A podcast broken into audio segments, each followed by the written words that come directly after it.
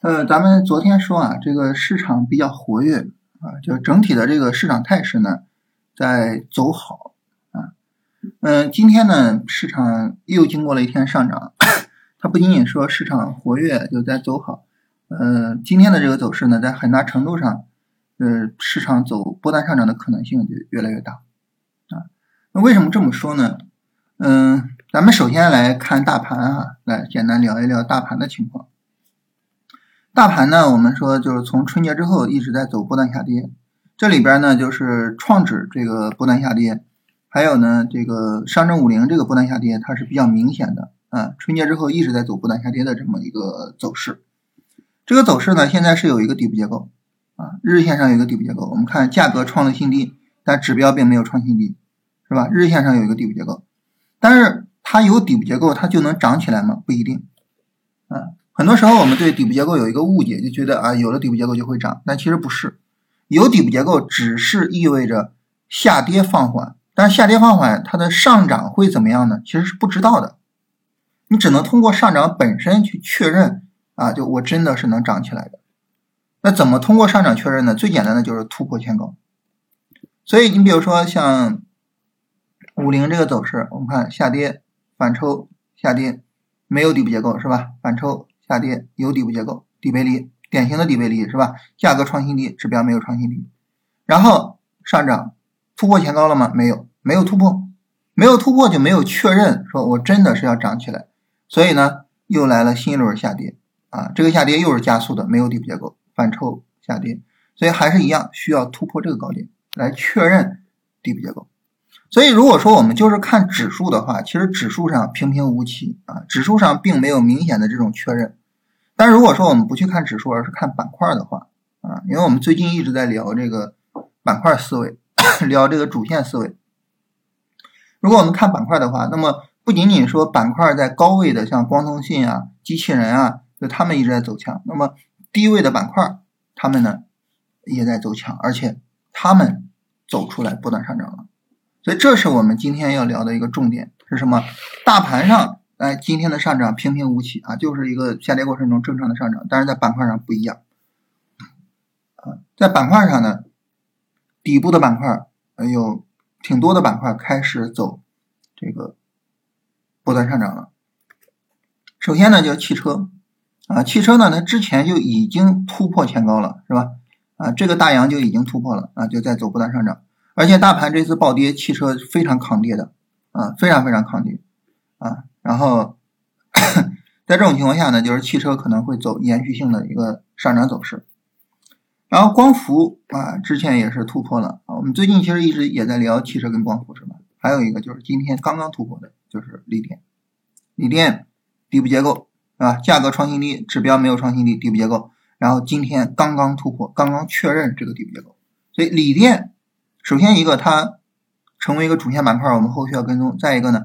就是底部向上突破的板块又增加了一个大板块，那么这些板块都有可能说，因为它走底部结构，它走向上突破，它走波段上涨，把大盘带动着，哎，底部结构向上突破，然后波段上涨，所以就是大盘现在是有走波段上涨的希望了啊，有这个希望，不是因为大盘本身有这个希望，大盘指数的走势有这个希望，而是板块走势。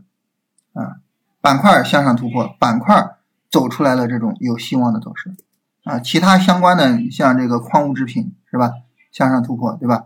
然后这个稀土向上突破对吧？这些都是相关的，这个我们就不一一的说了，啊，所以从板块上有走波段上涨的希望了，这是今天要跟大家聊的第二点。最后一点呢，跟大家闲聊聊一下。就是大家可能会说，那你其他这些你也可以举一下例子啊，对吧？你比如说地产啊，它怎么怎么样，然后建筑啊，然后纺织服饰是吧？那纺织服饰也向上突破了呀，啊，这些要不要聊一聊呢？也可以聊一聊，但是它们的意义啊，没有像锂电呀、光伏啊，就没有它们的意义大。为什么呢？就在这儿呢，就是请大家注意一下，就这一列啊，这一列总金额。就这个行业所有股票的成交金额加总在一起，总金额，注意一下这一列。大家说这一列有什么意义呢？它的意义就显示这个行业对资金的吞吐能力，就它能够吸纳多少资金啊，反映资金的吞吐能力。你比如说，你像这个人工智能，人工智能为什么能够成为啊这个主线板块？是因为你看人工智能的总金额一千五百多亿，这个一千五百多亿还是它严重缩量的情况下啊，它正常一天两千七百亿，大量的资金能够进入到人工智能，而且沉淀在人工智能啊，那么这是驱动人工智能不断走行情的一个非常重要的因素。所以就是这个资金规模，这个很重要啊。当然我们看，就像呃这些板块，就是几十个亿的资金规模，那么它能够带来多大的行情呢？很难说，是吧？很难说。嗯，所以呢，当我们去聊说一个板块对大盘的影响啊，这个板块见底了，有可能带动大盘，有可能怎么样？那么这些板块都不够格。它可能自己能够有一个比较好的行情，是吧？嗯，煤炭也是突破了短线前高的，它可能自己走一个波段上涨，能够走的不错。但是呢，你说它能够把大盘带起来，它能够怎么样？谈不上啊。哪怕说煤炭最强的时候，它的成交金额四百多亿，就谈不上啊。但是呢，像新能源这些不一样，包括在这个。周三直播的时候，大家问我说：“哎，你看好什么板块？就是说会成为主线。”我当时就说：“呃，新能源什么的，是吧？为什么呢？因为它有足够的资金吞吐能力，它能让足够的资金沉淀在这儿。我们看，呃，锂电今天九百二十六亿，锂电在高峰的时候，就它是主线的时候，这两千多亿，是吧？然后最高点的时候在这儿三千多亿。”它是有足够的资金吞吐能力的，足就是有大资金能够沉淀在这儿，这就意味着就是它如果能走出行情来，它是有可能走出大行情的，这是第一点。第二呢，就是大资金是能够去做进出的，大资金是能够在它身上赚钱的。你在他身上赚到钱，你可能就会再去做它，它就会持续活跃。所以这种板块呢，它走持续性行情，走大行情，去引领大盘，把大盘带起来，这是有希望的。啊，所以这种板块相对来说呢，就更值得去聊啊。你像这个什么空气供热，是吧？三十五亿的盘子，啊，历史最大的成交量出现在这儿，一百三十三亿的盘子，一百三十三亿的成交额，啊，吞吐不了多大资金，啊，它对市场能有多大影响？没有多大影响。还是那句话，就这种板块走持续行情，可能你能做它。啊，你能从他身上赚钱，但是呢，大资金做不了，基金做不了，所以他没办法去影响市场，啊，所以我们重点聊呢，就还是说这个新能源的见底啊，然后汽车的见底啊，就他们会更有意义一些，然后现在机器人的上涨，啊，通信的回归，就这些都会更有意义一些，这些都是能够容纳、能够去驱动大资金的。呃，如果说就是。就是走的没有那么强啊，但是我们可以额外聊聊的啊，能够驱动大资金的，就是你比如说像军工，是吧？军工呢，它成交金额大的时候，我们看，呃，将近两千亿，对不对？